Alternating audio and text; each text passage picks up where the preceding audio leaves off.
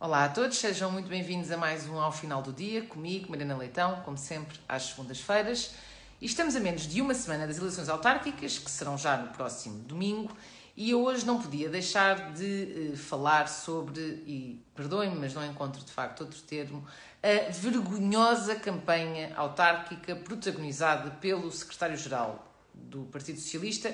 e que é também primeiro-ministro do nosso país, António Costa. Eh, eu já tinha tido a oportunidade de falar aqui sobre, sobre isso há cerca de dois meses atrás, porque já nessa altura, que, hum, que foi quando António Costa andou pelo país a apresentar os candidatos eh, às a estas autárquicas do Partido Socialista, já se notava aí um discurso que, no fundo, era tentar colar o PRR, o, o famoso Plano de Recuperação e Resiliência, a, aos candidatos do Partido Socialista, ou seja, quase a dar a entender que era preciso eleger autarcas socialistas para uma boa execução do PRR. Uh, nos últimos tempos, este discurso tem-se agravado profundamente. Uh, as intervenções de António Costa são todas uh, direcionadas para esta ideia de colar esta, o PRR ao, aos, ao Partido Socialista e, neste caso, aos autarcas socialistas, como se deles dependesse alguma coisa relativamente ao PRR. E, portanto, isto no fundo foi uma tentativa de tornar o PRR uma, quase uma bandeira, uma bandeira partidária em tempo de autárquicas. Uh, e é, obviamente, uma ideia profundamente falaciosa, demagoga e revela, sem dúvida, um aproveitamento político atroz, sendo que, na maior parte do tempo, não se percebe onde é que acaba o Primeiro-Ministro António Costa e onde é que começa o Secretário-Geral do PS, António Costa.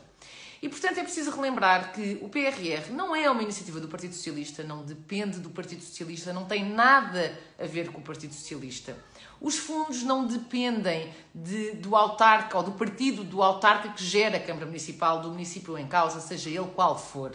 E, portanto, toda a campanha do PS está, no fundo, sustentada nesta ideia errada de que há aqui uma correlação entre os fundos da União Europeia e o PRR e o Partido Socialista. Portanto, não há ideias concretas e tentou-se preencher o vazio desta ausência de ideias com este discurso demagogo.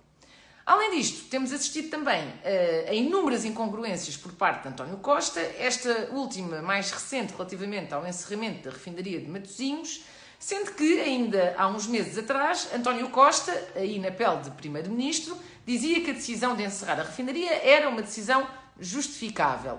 Agora, na pele de secretário-geral do Partido Socialista, vem com um discurso propagandista de, de, uma crítica profunda e até bastante desadequada na forma uh, a esta mesma decisão,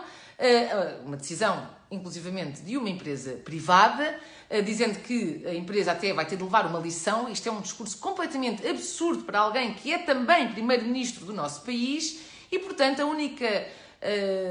conclusão que se pode tirar disto é que, de facto, António Costa está mais preocupado com os resultados eleitorais do seu partido do que propriamente com o país. Muito obrigada a todos até para a semana.